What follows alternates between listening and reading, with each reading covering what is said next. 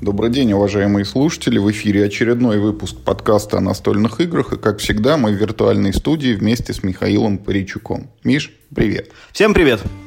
Сегодняшний выпуск у нас будет типовой, стандартный. Мы поговорим о последних новостях из мира настольных игр, которые привлекли наше внимание. И немножко расскажем о том, во что удалось в последнее время поиграть. Ну и вот, Миш, давай прям начнем с места в карьер. Не так давно уговаривал я тебя попробовать Pax Pamir.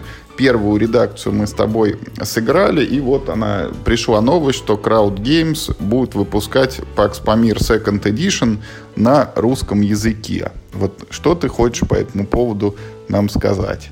Ну, во-первых, я считаю, что это хорошая новость, что выходит на вторая, э, на русском языке выходит вторая редакция, да, потому что вторая редакция выглядит очень приятно.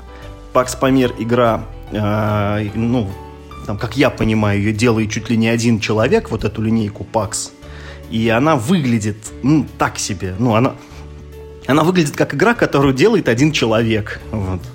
Там очень бедные компоненты, скромные картинки. Да, это все умещается в маленькую коробочку, что прикольно, но это немножко э, наносит вред, ну, и, и, и красоте, да и удобству, честно говоря. Во второй редакции все сделано по-взрослому. Э, прикольные прикольные там есть такие фишки типа коврика вместо игрового поля, вместо э, дурацких этих э, кубиков и цилиндриков, которые катаются по столу и падают все время на пол, когда их пытаешься положить. Там такие, ну, башенки, они... Я уж не знаю, из чего сделаны, ну, типа как керамические, ну, что ли. Гипс или глина, что-то такое. Ну да, там какой-то вот... То есть это все сделано, знаете, это как в бойцовском клубе это говорилось, типа стакан с маленькими пузыриками воздуха в этом в стекле, чтобы было похоже, что их сделал этот э, ремесленник там на острове. вот. Так же и здесь. И, ну, Пакс Памир, э, мне игра понравилась.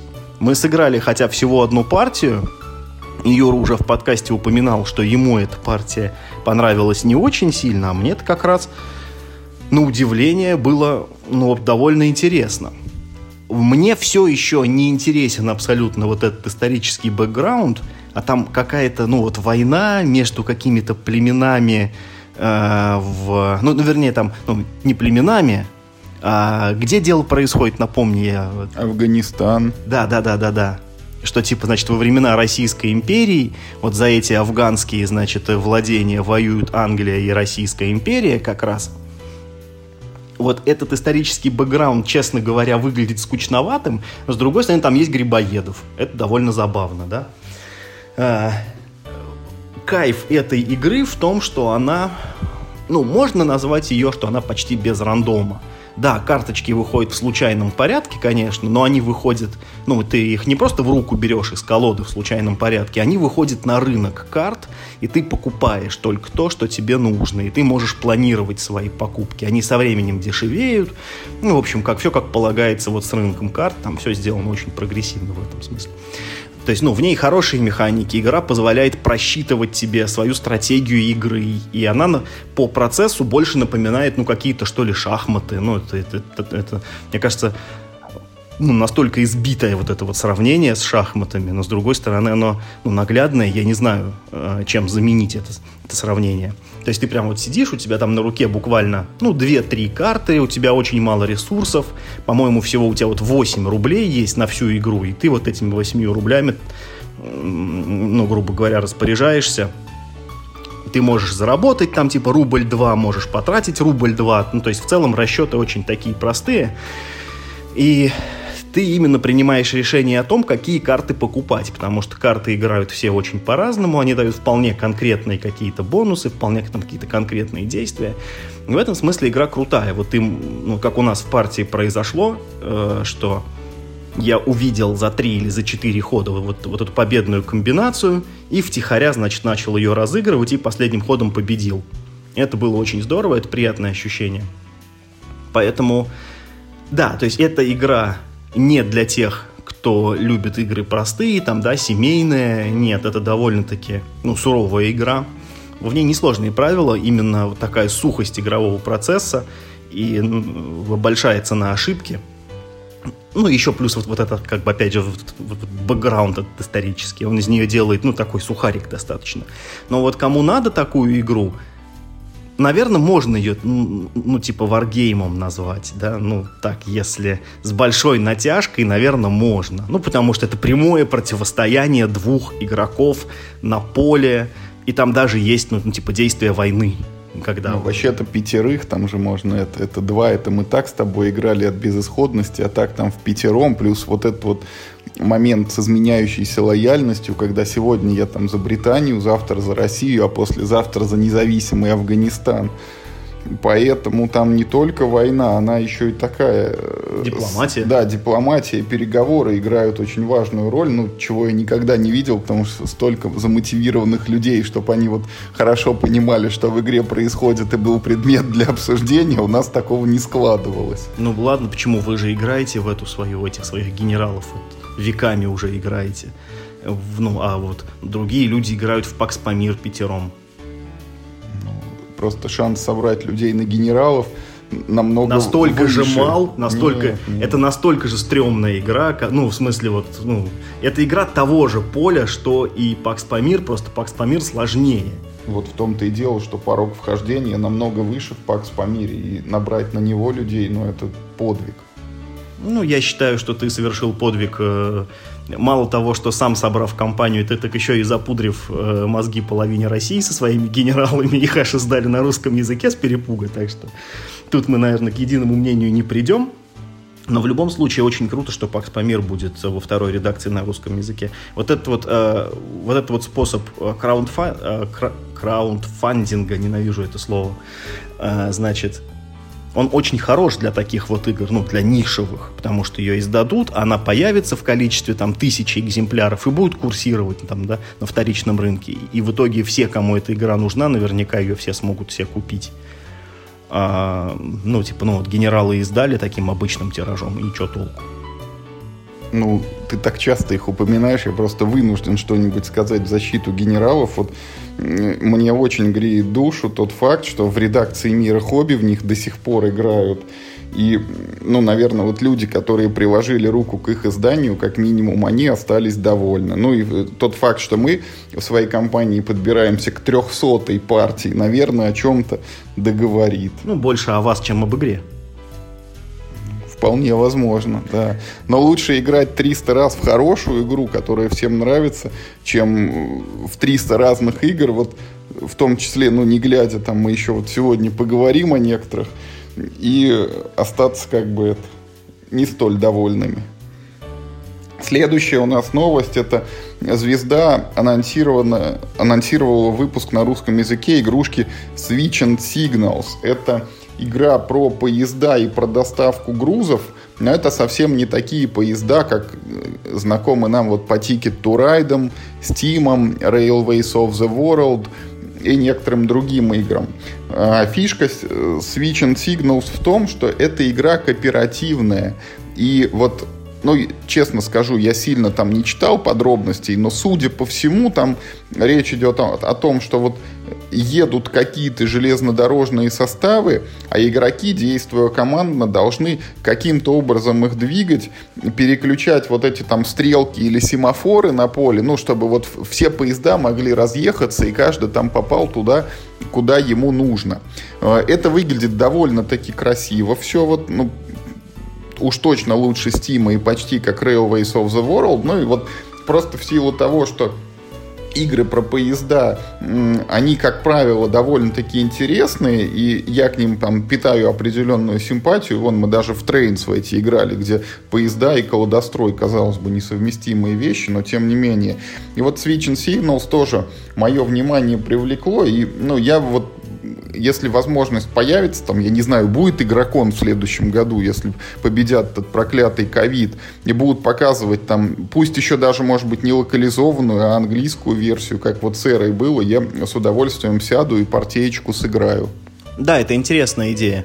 Ну, вот именно поиграть за не за ну, как бы, ну, как это называется? Не за, э, не за поезд, а за рельсы. Магнатов, да, а за этих, за диспетчеров, да, которые сидят и стрелки переключают. Это довольно прикольная идея. А, ну, и тут же еще А, а я, кстати, понимаю так, что это не очень сложная игра, это не хардкор какой-то. Да, да, я тоже так думаю. Это какой-то такой, типа, более семейный уровень. Знаешь, э, ну, забавно, что вот эту игру издает «Звезда». Э, ну, «Звезда», мне кажется, они же не очень много игр так-то, в принципе, издают. Ну, в среднем меньше, чем э, ну, чем, не знаю, Гага там, или там, чем Мир Хобби. Мне кажется, что даже меньше, чем Лавка, например, игр они издают. Но у них есть какой-то, знаешь, вот, ну, специфический вкус на свой ассортимент. Вот они издают то, вот, ну, что другие, как бы, ну, вот обычно, ну, не издают. У них вот какой-то... Они немножко как-то вот не знаю, в сторонке со своим ассортиментом стоят, у них нет таких прям уж очень хитовых игр, ну, наверное, можно назвать там только, может быть, эту, ну, вот серию поселенцев. Азул. Ну, Азул, да. Но понимаешь, опять Азул. Азул это очень дорогой абстракт. Тоже, ну, тоже ниша-то такая. Ну, нельзя сказать, что широкая. И если ну, сравнивать просто ценник Азула, ну вот какой другой абстракт еще стоит столько денег? Ну, не так уж много, да, как бы, ну, они вполне успешно вот его издают, вполне успешно он, ну, то есть, видимо, им хватает этих прибылей, да, с продажи Азула. Все три Азула у нас, вот те, пожалуйста. И, по-моему, даже мне кажется, что я слышал какие-то слухи о том, что они, ну, вот доп к первому Азулу тоже собираются сделать. Где-то, по-моему, кто-то что-то такое типа говорил. Но это не официальная новость ни в коем случае, это мне только кажется, поэтому делите на 10. Вот. Ну, а Crowd Games будет издавать... А, ну, вернее, как будет. Собственно, уже издала, потому что, потому что там все закончилось за 2 часа, как, как обычно это бывает. Вот две игры из серии 1800XX, да, это такая очень хардкорная серия игр, в основном про поезда. И вот две игры 1861 и 1867 из этой серии теперь будут в России. Это а, была, ну, такая, как я понимаю, экспериментальная кампания у Crowd Games, потому что игры будут на английском языке. Это будет оригинальный тираж в обычной в английской коробке. Они просто всем, кто заказал, туда положат Э, ну, это сам хорошо переведенные и напечатанные в, этом, в типографии правила на русском языке. А поскольку в этих играх традиционно на компонентах э, минимум текста, то вы, как бы, ну, типа, имея эту игру, да, на английском, сможете в нее играть. По-моему, у нас так раньше, ну, не делали. Так раньше делал игровед, который возил вот американские коробки и черно-белую распечаточку к ним прикладывал. Но это как-то, ну, не то же самое все равно. Они и на сайте эти же правила выкладывали. Это был как бы бонус такой, типа, да, мы торгуем английскими играми, ну, вот, типа, э, тебе в подарок за покупку, вот тебе мы сейчас сразу распечатаем правила и тебе, как бы, да, дадим распечатку. Да, да, ну вот, ну вот, наверное, такой эксперимент. Я про 1800XX мало что знаю, кроме того, что они отвратительно выглядят. Ну, то, то есть их даже не в Paint нарисовали, а в этом, э, господи, в PowerPoint там эти, ну, кружочки эти, эти шестиугольнички черно-белые, и там просто кучка каких-то этих, ну, в, ну, деревянных кубиков насыпано э, в коробку. И вот, пожалуйста, играй в игру про поезда. Представляй себе, что это игра про поезда. И еще я знаю, что она какая-то очень сложная, и там правила занимают... Ой, в смысле, партия занимает какое-то немыслимое количество времени. Ну, вот давай я расскажу, что я знаю про эту серию 18 там XX. Э, это игры про поезда, но это опять не такие поезда, как Ticket to Ride, не такие поезда, как Railways of the World, не такие поезда, как Steam, но приближены, наверное, к двум последним. То есть это все-таки игры, где нужно, ну вот, с механикой pick-up and delivery, где у тебя есть грузики, и ты их там перевозишь из города в город каким-то образом. Но есть одно но самая основа этой игры заключается в том, что эта игра вот на владение акциями, и как во многих подобных играх, у тебя нету вот ничего своего. Ну вот ты там садишься в тикет Турай, тебе дают пакетик синих вагончиков, вот это твои вагоны, там ты играешь там исключительно за них. Здесь же в игре присутствуют несколько железнодорожных компаний, и в ходе партии можно покупать их акции, и вот у кого в текущий момент самый большой пакет, тот за эту компанию как бы ход и совершает. Вот там сейчас это Петя, там через ход может быть Ваня, там, а еще через какое-то время будет Маша. Вот если кто-то играл в Империал, например, то вы понимаете, о чем идет речь, когда вот э, мы играем как бы за себя и опосредованно за какие-то вот эти вот компании там, или страны, как это было в Империале, вкладываясь в их акции. Сами причем игры, вот вся эта линейка 1861, как говорят, делятся там на э, два больших ну, как бы подвида. Вот в некоторых играх суть в том, что ты все-таки пытаешься вот э, максимально развить одну какую-то вот эту компанию железнодорожную, ну, то есть вот ты начинаешь, у тебя ничего своего нет, но вроде как ты пытаешься вот одну к себе вот эту пристегнуть компанию. А в других играх наоборот, там что-то можно вот одну поимел, потом ее чуть ли вообще там не обанкротить, закрыть, появляется новая в игре компания, в общем, и т.д. и т.п. Из собственного опыта могу сказать, максимально близкая вот игра в этом плане, в которую мы играли, это Чикаго Экспресс. Тоже железные дороги, только там ничего не надо возить, ты просто строишь маршруты на игровом поле, там несколько вот тоже этих железнодорожных компаний, и за них по очереди все играют, как бы у кого там больше акций, тоже тот эту компанию и строит там, а периодически все еще получают дивиденды. И в этих играх, кстати, есть такая прикольная фишка, когда вот есть твои собственные деньги, которые ты можешь на что-то там тратить, и у каждой железнодорожной компании есть вот прям ее бюджет, и когда ты управляешь компанией, ты вот своих денег не касаешься, ты строишь, например, новые пути только вот исходя из того бюджета, который у конторы сейчас есть. Ну, иногда, например, если денег не хватает, ты там не можешь построить, что бы ты хотел на самом деле. И меня, конечно, вот э, о чем Миша сказал, там плохой внешний вид и непритязательная графика не сильно отпугивают, но вот время партии, которое от 3 до 6 часов, это, конечно, ну что-то там невероятное, потому что игра опять вот как и Pax Pamir, она специфическая, она с высоким порогом сложности, и найти компанию людей, которые будут в это играть, а это, извините, все-таки нужно, ну, потратить время там и усилия, и, наверное, партии там 2, 3, 4, может быть, 5 отыграть, плохо понимая, что происходит, и только потом, вот полностью разобравшись в игре, уже что-то там делать сознательно, ну, вот я просто понимаю, что в текущих условиях, ну, это, это вообще нереально, то есть я вот, может быть, и хотел бы попробовать эту игру, но найти с кем в нее играть, это, это точно нет, это вот, ну, нереализуемо. Да я не знаю, если бы, знаешь, если бы свалилась эта коробка, ну, не знаю, на меня откуда-нибудь сверху, я, может быть, даже, в принципе, может быть, и, и рискнул.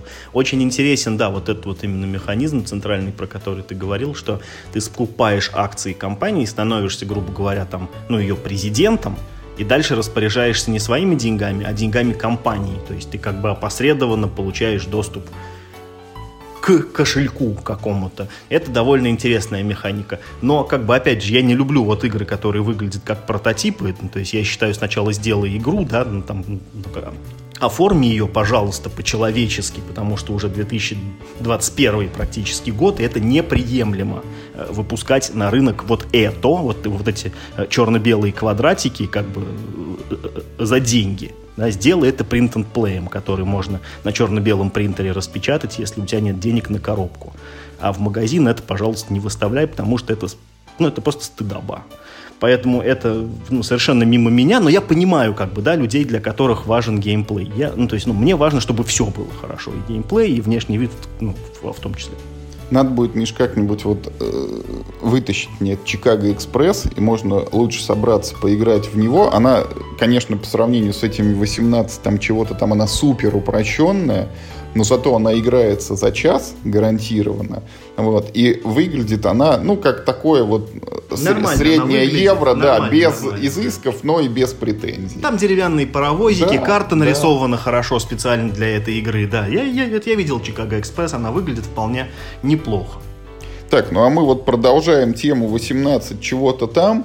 Звезда анонсировала выпуск игры Анна 1800. Насколько я понимаю, это э, переложение вот на стол одноименной компьютерной игры, в которую я, к сожалению, не играл, но я так понимаю, это некая экономическая стратегия, где что-то ты там должен развивать. Я не играл в Анна 1800 и не знаю точно, есть ли такая именно компьютерная игра, ну, то есть и, именно 1800, но в целом серия Анна 1000 чего-то там, тут надо брать не 1800 чего-то там, а 1000 чего-то там, потому что я играл в Анна 1600 чего-то там.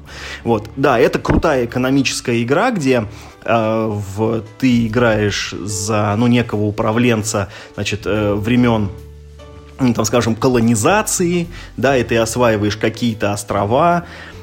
Она очень подробно сделана, вот именно вот эта средневековая экономика. Там есть и, там и урожай, и охота, есть даже и война, есть торговля, есть торговля с другими странами, есть торговля с соседними городами, и все это там ты можешь посмотреть.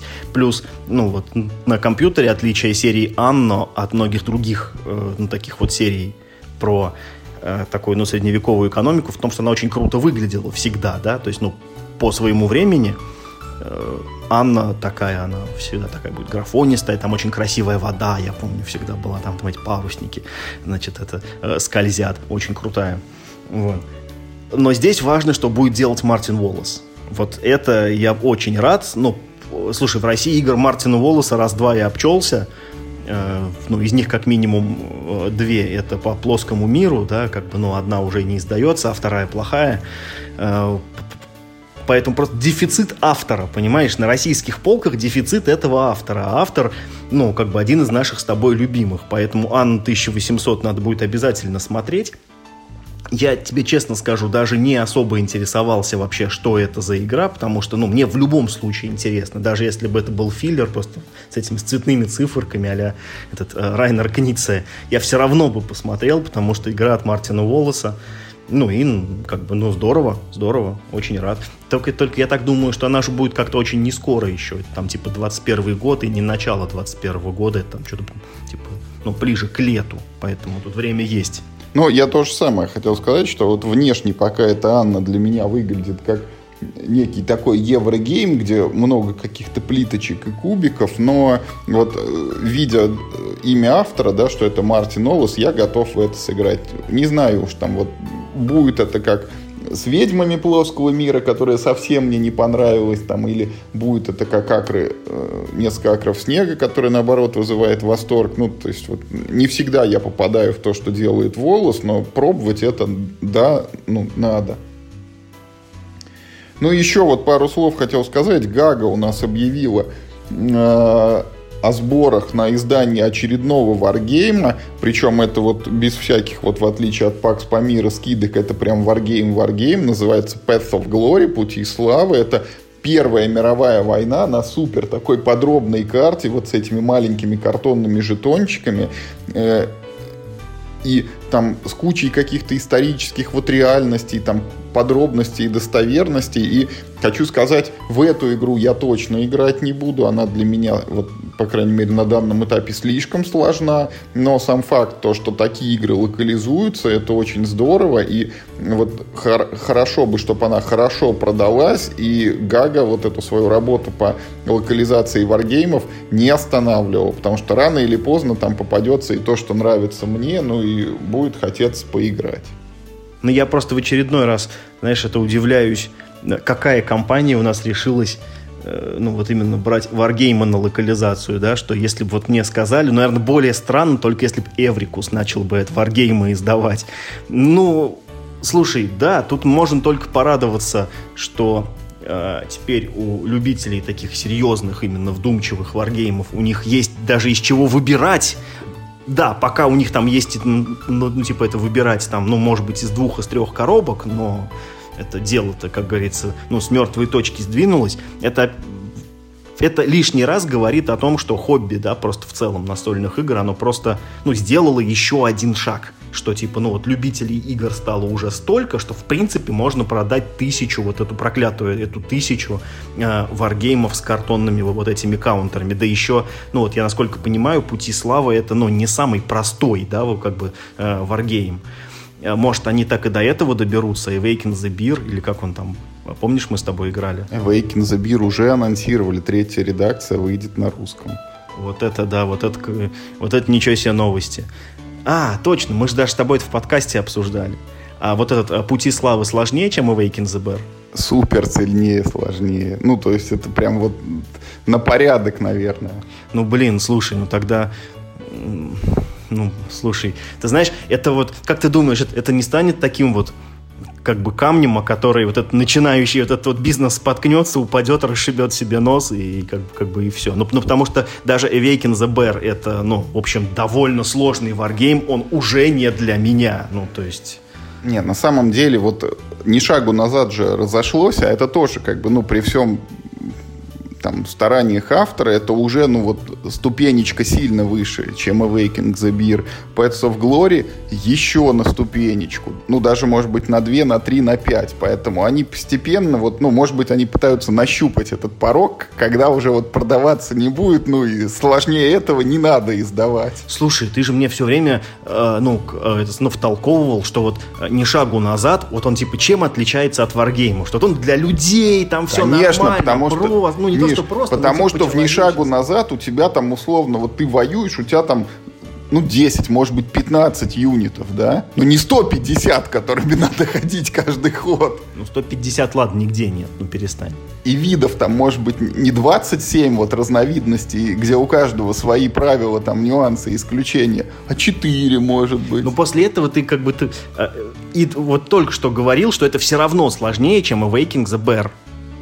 Слушай, ну и Waking the Bear это непростая игра. Вообще это непростой варгейм. Кто... Я знаю, там сейчас в комментариях напишут, да ты чё, это там вообще для новичков? Нет, нифига, чуваки, не верьте, это сложная игра. Вы дальше первой миссии, то есть если говорить про вторую редакцию, нормальный человек дальше первой миссии не, даже, даже Нет. не сунется и тут, даже не разберется. Тут сложность разная. Дело в том, что Awakening the Beer это игра, ну вот тактического уровня, когда у тебя есть опушка, и там с одной стороны едут танки, там с другой бежит пехота, да, и у тебя вот сложность заключается в том, что тебе там надо запомнить, что вот танки ездят так, там огнеметчики стреляют так, там обычные люди стреляют так, а не шагу назад это варгейм стратегического уровня, где, э, ну вот, не обладая как бы бытовой логикой, ты все равно вот про медведя этого, ну, ты понимаешь, что вот там, наверное, танк он может задавить пехотинца, да, и обычным ружьем ты этот танк не снесешь. Вот у тебя какие-то есть базовые представления о том, что происходит в игре. Не шагу назад это варгейм стратегического уровня, где вводятся понятия, с которыми ты, ну, может быть, не всегда сталкивался. Там есть вот, ну, такое там понятие, как вот зона контроля. Когда если враг к тебе подошел, вот вы в упор столкнулись на соседних гексах, все, вы друг к другу прилипли. Ты не можешь просто так отступить. Он тебе там обязательно в спину выстрелит. Или снабжение, что у тебя любой юнит должен находиться вот строго в четырех клеточках от ближайшего города, иначе вот он будет у тебя это неуправляемый, вот он потеряет снабжение, его могут легко победить противники. Там есть понятие о том, что у тебя разбитые части можно как-то пополнять, плюс вводить там из резерва какой-то э, дополнительные отряды. Короче, вот куча есть таких вещей, которые, они в варгеймах во всех присутствуют, и именно в этом максимально упрощены, но если ты раньше не играл в игры такого уровня, тебе все равно их с нуля придется осваивать. Ну и это вот сильно выше порог, чем в «Медведях». Да, да, да, слушай, ну ладно, хорошо. Что-то я прям расстроился, честно говоря. Я-то думал, что я, ну, что я ты с удовольствием... сможешь. Да, ты думаешь? Не знаю. Да. Я, я уже не уверен. Я в тебя верю. Так, ну, с новостями вроде бы мы завершаем. И давай теперь поговорим о том, во что мы сыграли в последнее время. И вот прям, уважаемые слушатели, можно сказать, специально ради этого подкаста мы только что играли в карточную игру под названием «Аркон». Вряд ли кто-то о ней слышал, потому что это маленькая колода вот из 52 карт, которая э, представляет собой такую я даже не знаю, вот об чем ее. От двух до четырех игроков у тебя есть рука карты, ты играешь их на стол. И суть в том, что некоторые карты они как бы козырные, за них там надо чуть-чуть сражаться, и вот как только ты определенный набор этих козырей выиграл, ты объявляешься победителем. Ну, формально это игра с закрытым аукционом, когда значит, наступает твой ход, ты выкладываешь предмет, за который э, мы торгуемся, все делают ставки в закрытую, в конце раунда вскрываемся и смотрим, у кого больше ставка, тот, собственно говоря, и победил в аукционе. Только в эту игру еще, значит, домешали, можно до аукциона специальные карточки поиграть, да, с действиями, и можно после аукциона еще там это, что после драки кулаками помахать, еще этих экшонов накидать и как-то переломить. Вот ну, сразу хочу сказать, что игра не понравилась, потому что она показалась какой-то... Хотя мы сыграли всего одну партию, может быть, мы там что-то не увидели, но вот на первый взгляд это вот э, тебя позвали купаться, ты зашел, там такая лужа, что тебе не, не только вот, ну, даже не по коленку, а ты вот ступню только замочил и все, и больше там воды нету. И кажется, что все очень просто, прямолинейно и понятно. То есть есть там суперсильные карты, когда ты действиями просто там разбиваешь соперников пух и прах, и это такой вот мощный элемент Take That. Есть вот этот э, слепой закрытый аукцион, когда никто не знает, кто что поставил. Там, ну, видно, что там кто-то положил две карты, а кто-то три, но на картах там циферки могут иметь разброс там от нуля до восьми, поэтому, ну, это не сильно помогает там понять э, примерно, какая ставка будет. И вот прямолинейность, она заключается в том, что вот как показалось мне, вот есть у тебя карты на руках хорошие, надо их играть. Никакого резона нету в том, чтобы их там куда-то хранить, копить, там играть позже и так далее. Вот просто что пришло, то и играй. А если тебе, например, не пришло, а сопернику пришло, то ты ничего сделать не можешь. Вот достоинство этой игры в том, что длится она порядка, наверное, 10 минут. Она супер быстро начинается и заканчивается. Вот. У нее очень красивые иллюстрации на картинках, которые не имеют вообще никакого отношения к геймплею, ты их не рассматриваешь. Но вот все остальное это какая-то такая, ну вот очень простая игра, которая на фоне вот многообразия сегодня существующих игр, ну, не привлекает к себе внимания ничем и особо не заслуживает, чтобы в нее сыграли. Может быть, конечно, если там сесть в нее втроем или вчетвером, там обнаружится какое-то двойное дно, но сильно я в этом сомневаюсь. Ну, в общем-то, добавить особо нечего. К счастью, эта игра настолько малоизвестная, она, в общем, э, то есть, ну, она издавалась через Kickstarter, да, надо начать с этого. В, ну, в таком, типа, ну, в ритейле ее особо не встретить. На барахолках я вообще никогда ее не видел, что пока Юра ее не принес, я даже не знал ее существования. И, в общем-то, это, ну, вполне заслуженная, да, вот эта ее мерка, что никто про нее не знает, и, может быть, и хорошо, что не знает. Потому что, когда смотришь на коробку, а это маленькая коробка, ну, то есть, там только карты, это вот, ну, чуть больше обычной вот, ну, такой карточной колоды. Пачка сигарет. Да, да, да. Или, не знаю, там, ну, вот коробка с колодой Magic. Да, вот просто. А,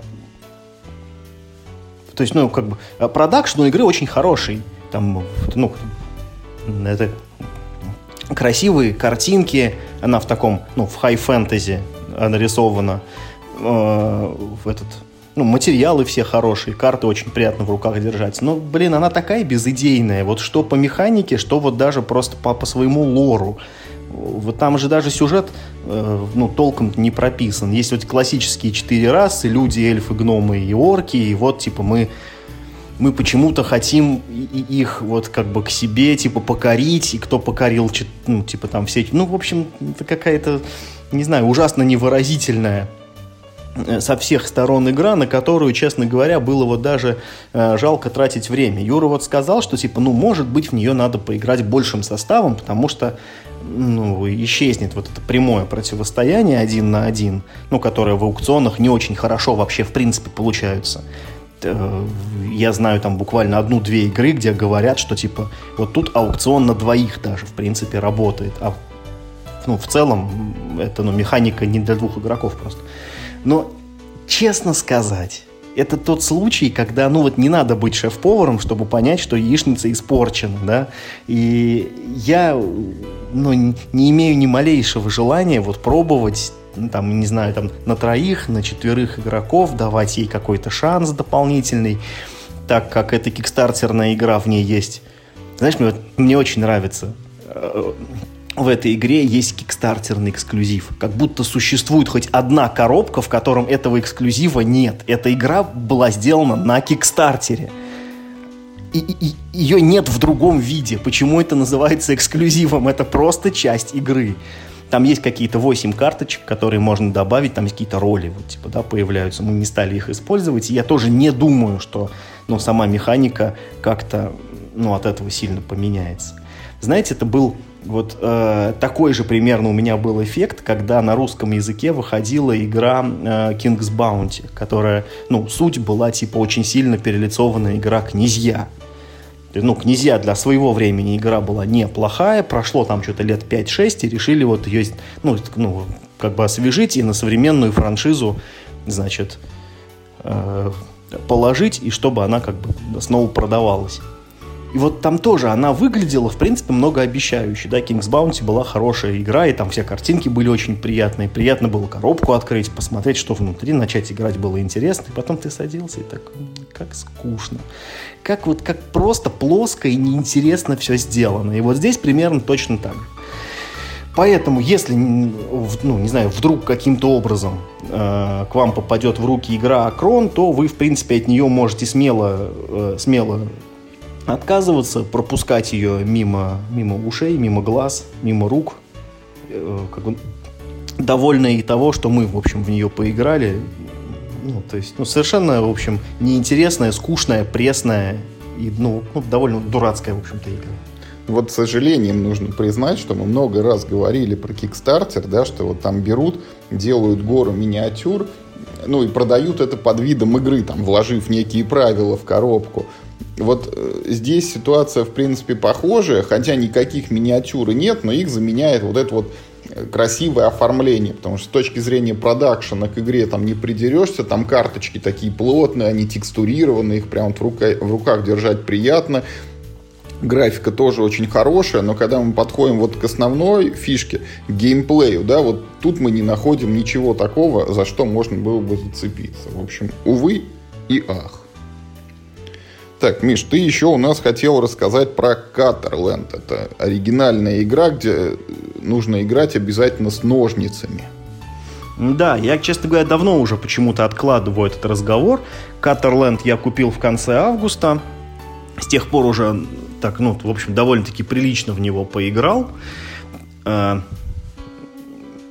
и я должен сказать, что это, на удивление, хорошая игра.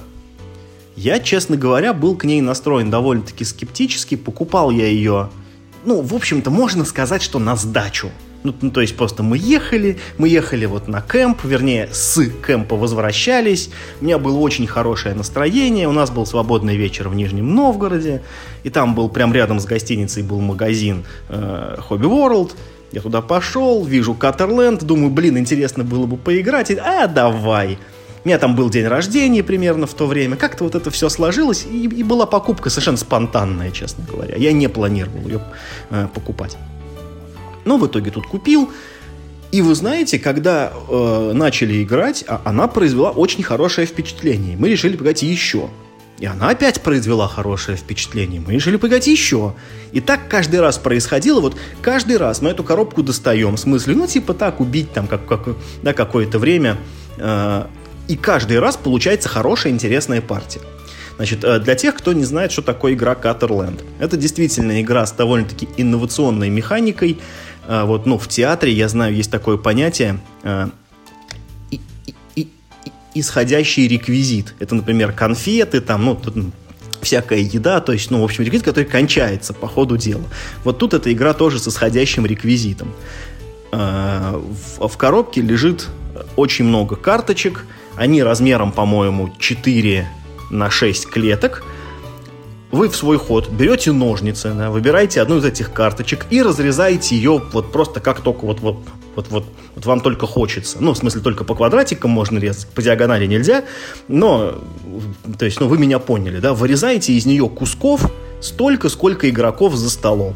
То есть, ну, играете в четвером, разрезаете карточку на четыре любых куска. То есть, ну, вплоть до того, что вот вы можете отрезать один пиксель, да, один пиксель, один пиксель, и все остальное это будет э, четвертый кусок. Никаких ограничений на разрезание нет. После чего вы эти куски выкладываете перед всеми, и все берут себе по одному, а вы берете самым последним. Это дает вам стимул, ну, все куски делать более или менее равной ценности. Или, по крайней мере, как-то подгадывать, чтобы, ну, как бы все же берут раньше вас, да, чтобы и вам что-нибудь тоже такое нормальное досталось. Что есть на кусках? На кусках есть э, эти самые элементы земли. Там есть лужайки, пустыня и вода на всех этих элементах Земли живут разные монстры. И все эти монстры, они вам ну, в конце игры потенциально принесут какое-то количество очков. И естественно, что все монстры, они приносят очки по-разному.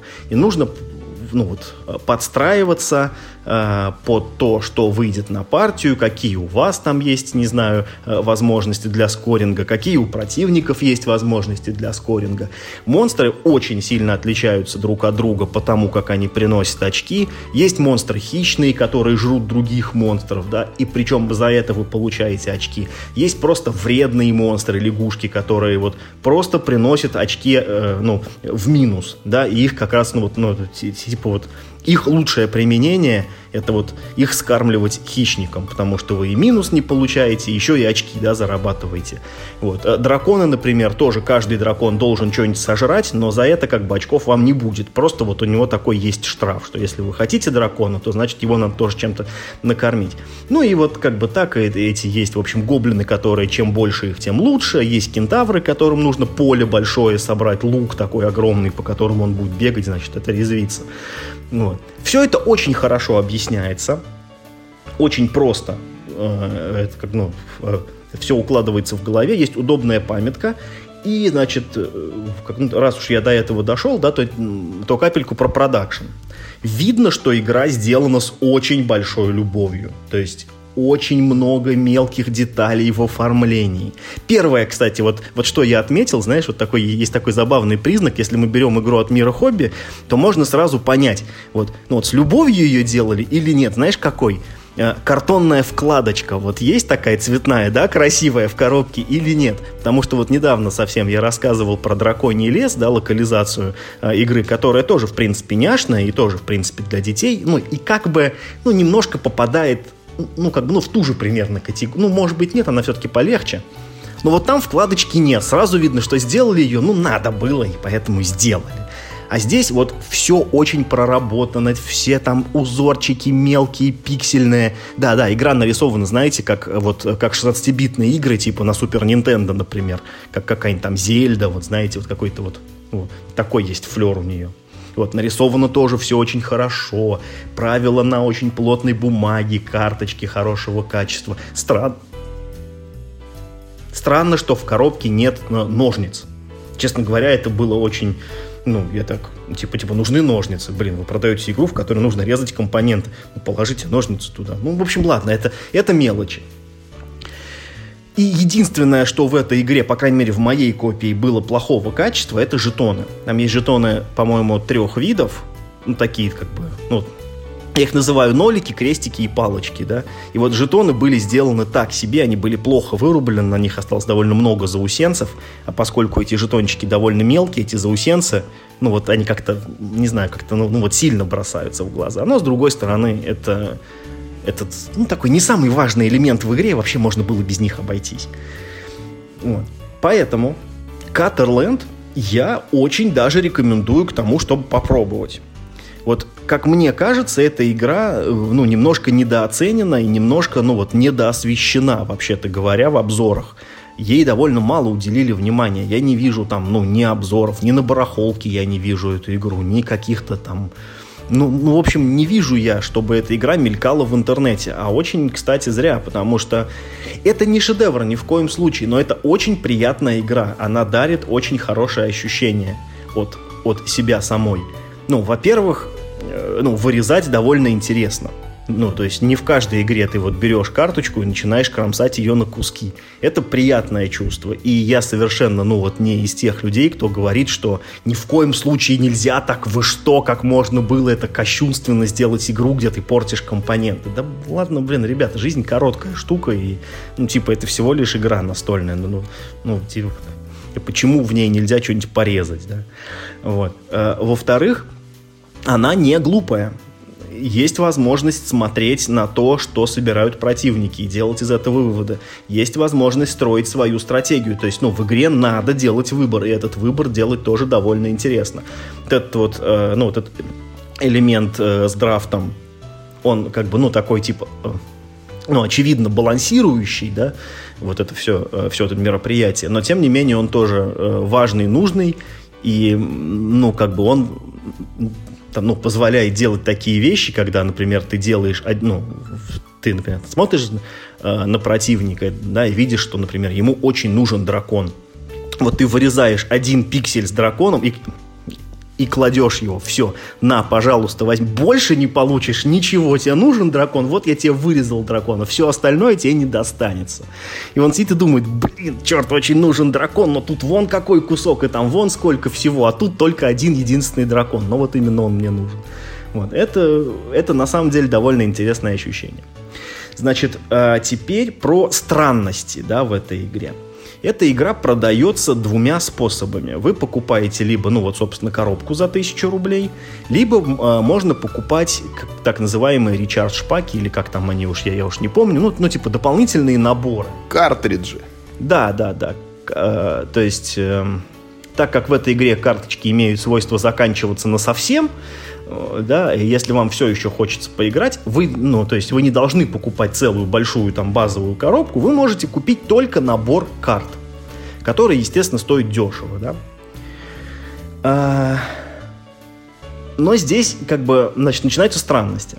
В базовой коробке у вас, по-моему, 8 видов монстров.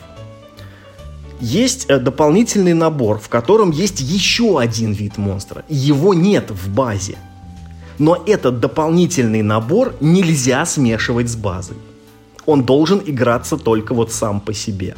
Это очень странное решение, на мой, по крайней мере, взгляд, да, то есть, ну, я не понимаю, почему их нельзя перемешивать. Может быть, кстати, это и не так критично, да, может быть, ну, так на самом деле-то можно, но ну, в правилах написано, что вот набор грибница, он несовместим с набором классика. Это первая странность. Вторая странность, даже не странность, а такая, ну как бы сказать, особенность, что ли. Если уж вам очень хочется просто вот в эту игру раз или там два, может быть, в нее сыграть и все, ну, ну, ну то есть просто поставить галочку для себя, да, то я могу вам сказать, вы можете не покупать базу вообще. Вы купите просто, ну вот, любой дополнительный набор за, по-моему, 400, что ли, рублей. 390, по-моему, у него full прайс. Ну, естественно, там будет какая-нибудь скидочка, там, да, там, там что-нибудь еще. Я, я думаю, что рублей за 300 его где-нибудь на распродаже вполне можно, э, ну, урвать. Конечно, базовыми коробками покупать, ну, выгоднее. То есть, как, ну, то есть, одна карточка вам будет стоить дешевле. Ну, плюс у вас будут жетончики, которые есть в базе и которых нету, естественно, в этих дополнительных наборах.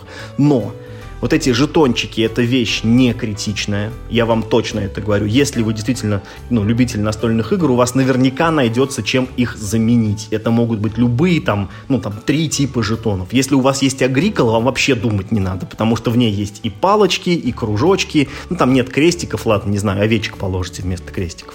Неважно. Вот.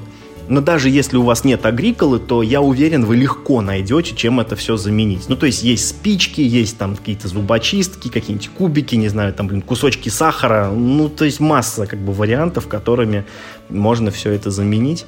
И если вам просто хочется попробовать игру Cutterland, ну, можете, в принципе, на свой страх и риск просто купить вот, вот этот Recharge пак это будет, ну, не так удобно для игры, вам придется правила скачивать, там эти памятки, там, не, не, не знаю, ну, может быть, распечатать или, или, не знаю, просто помнить, как что считается.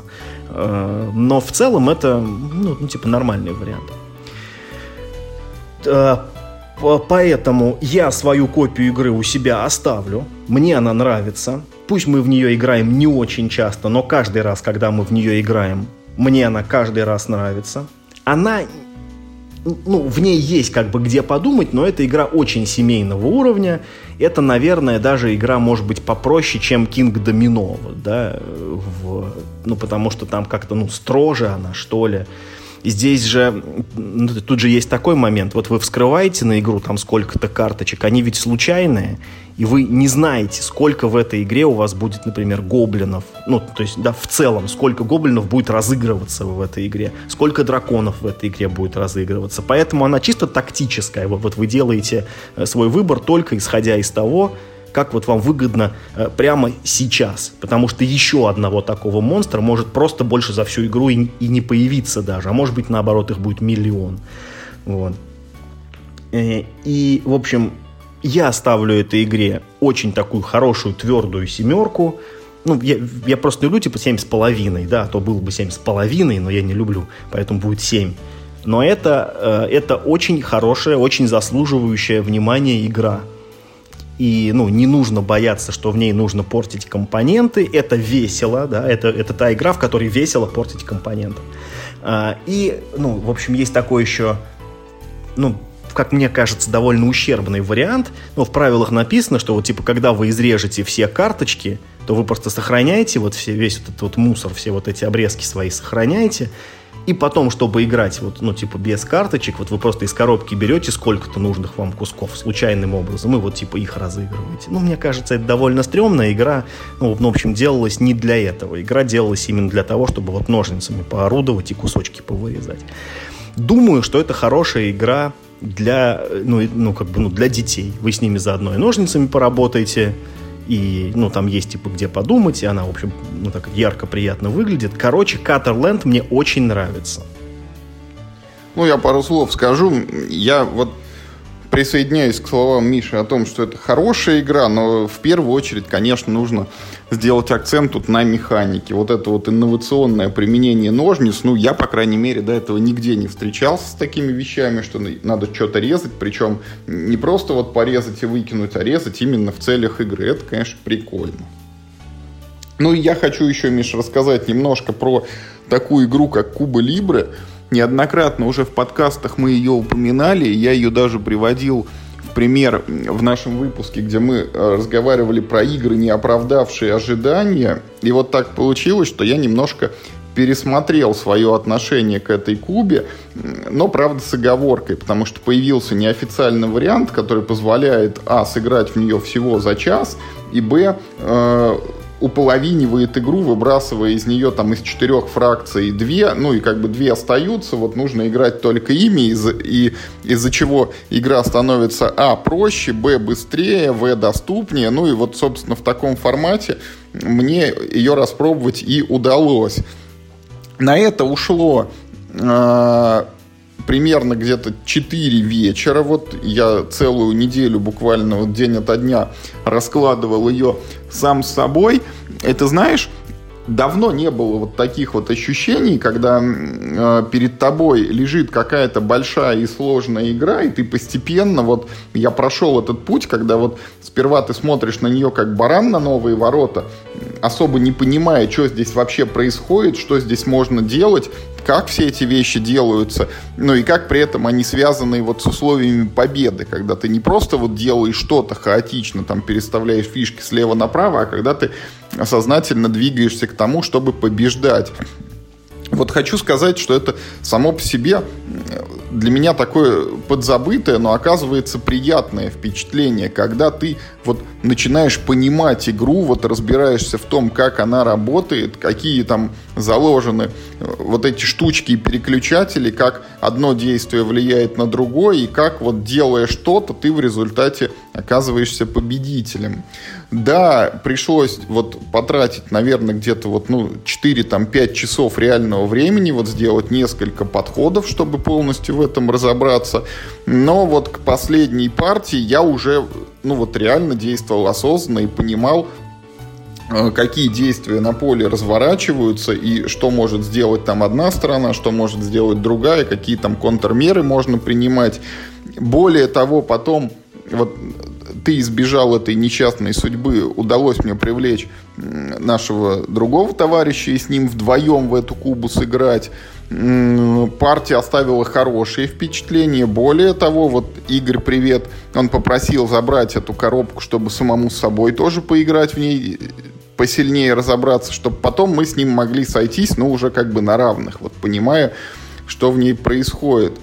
И вот, ну, это тоже такое, знаешь, любопытное не со многими играми у меня такое бывало. Это я могу вспомнить Eclipse, который с первого раза не понравился, а потом мы его как-то распробовали. Те же самые генералы, когда после первой партии у меня были далеко не радужные ощущения. Ну и вот эта Куба, я к ней делал уже, наверное, два или три подхода на протяжении нескольких лет. И наконец-то, наконец-то я вот э, получил какую-то отдачу от этой игры положительную.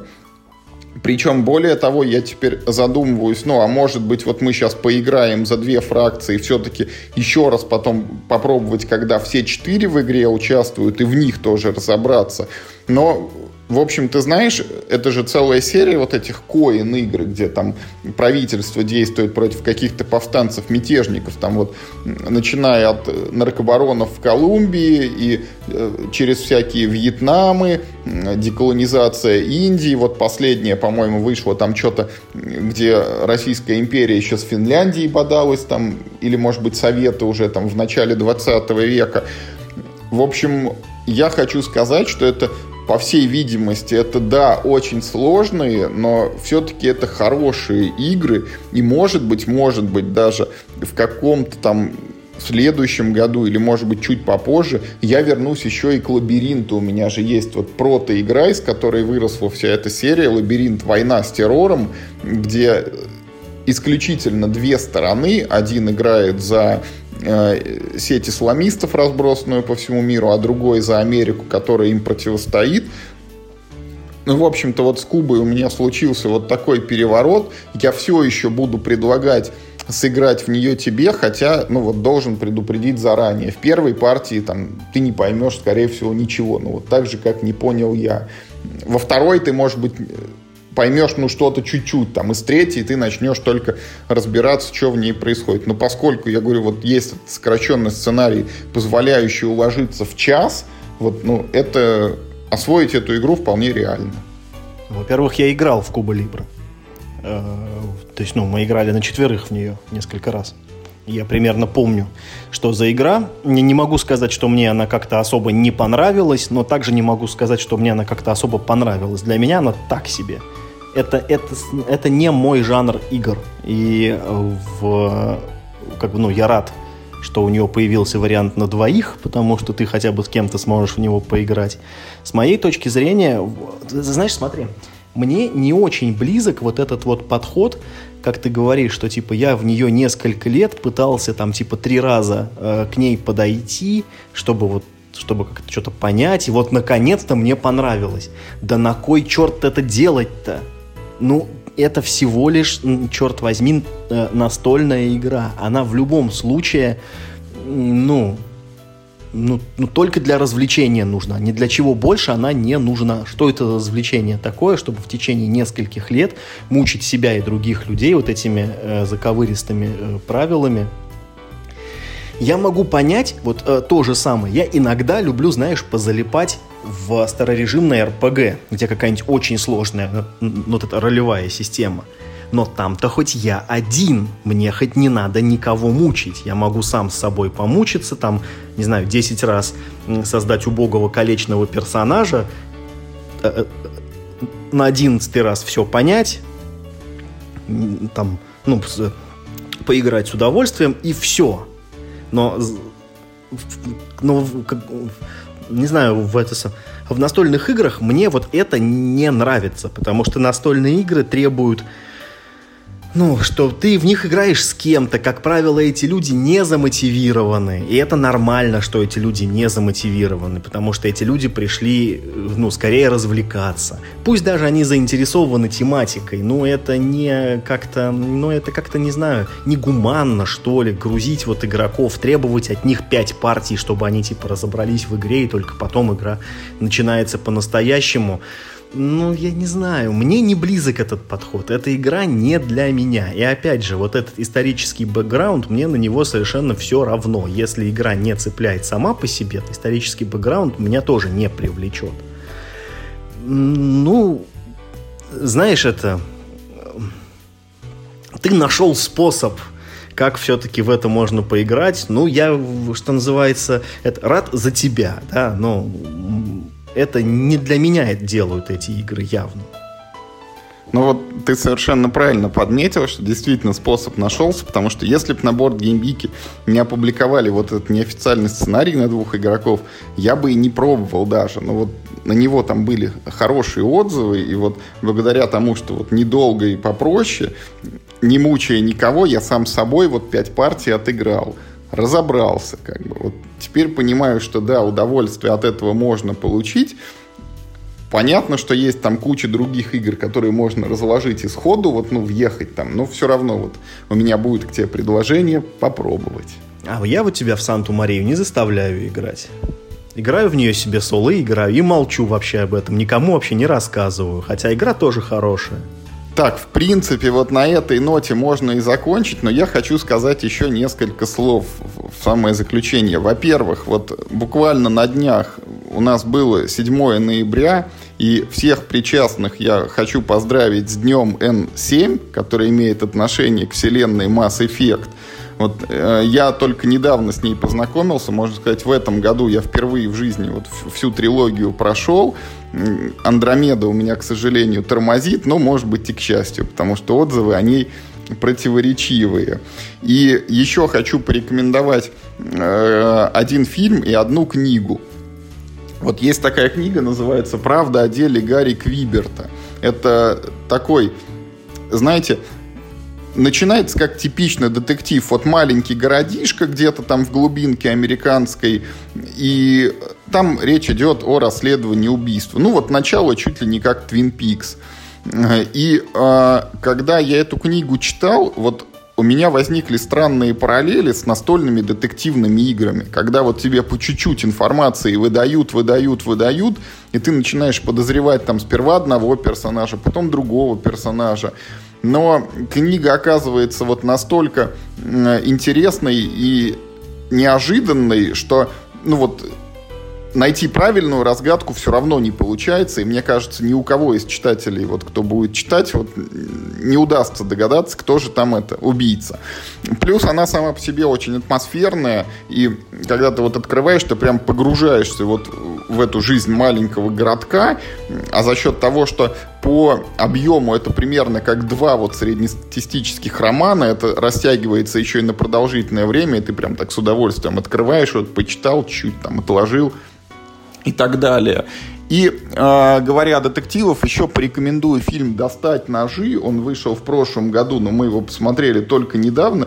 Тоже очень хорошая, детективная, причем такая камерная история. Это э, можно было вот не фильмом делать, а в театре постановкой, потому что в основном на протяжении там двух с небольшим часов персонажи просто разговаривают друг с другом, там обсуждают какие-то вещи, но при этом тоже речь идет о расследовании убийства. Поэтому вот и рекомендую «Правда о деле Гарри Квиберта» и «Достать ножи». «Достать ножи» тоже рекомендую, очень хороший фильм. Э, книгу не читал, возможно... Э, Есть, кстати, сериал, по-моему, из восьми серий по этой книге, можешь попробовать посмотреть. Тоже, говорят, хороший. Не, проще книгу прочитаю. Это, а это не историческое какое-то дело, это, это, полностью выдуманное. Это полностью вымышленное, да. Угу, угу. Ну, это, да, как говорится, спасибо за рекомендацию. Ну и еще надо, наверное, сказать, да, что мы вроде более или менее, мы как-то починили наши подкасты, они теперь везде раздаются, они раздаются на Гугле, они раздаются на Apple, на Яндекс Музыке. И если вы погуглите ВКонтакте, то даже ВКонтакте вы найдете нашу группу, в ней есть там какое-то количество материала, я туда постепенно его выкладываю. Мне интересно, вам вообще кому-нибудь вообще нужны подкасты ВКонтакте? Потому что у них очень неудобная платформа, туда нужно выкладывать все отдельно, Э, а, они не работают ну, со ссылками, ни с чем, туда нельзя там ничего привязать. И, и самое главное, что они еще и не индексируются никакими другими службами. Это вот чисто такая, ну, вакуумная такая система сама по себе. Но если надо, то я, наверное, продолжу туда все это тоже выкладывать. Э, поэтому обязательно пишите, если у кого-нибудь что-нибудь не работает, если там, ну, что-то у кого-то идет не так, что-нибудь где-нибудь не привязывается, э, мы, потому что сейчас э, ну, максимально хотим понять, сколько же действительно человек нас все-таки в России слушает, ну или, не знаю, в мире, может быть, да, потому что сейчас э, в, на первых порах статистика сильно плавает, и мы еще далеки до того момента, когда она ну, как-то устаканится. Э, но мы как бы, что называется, что смогли, мы сделали, да, чтобы всем удобно это было слушать, э, чтобы всем было приятно и, и хорошо. И дайте нам, пожалуйста, на эту тему обратную связь. Для нас это, правда, очень важно. А на этом все. Играйте только в хорошие игры, даже если они занудные и исторические. И не болейте.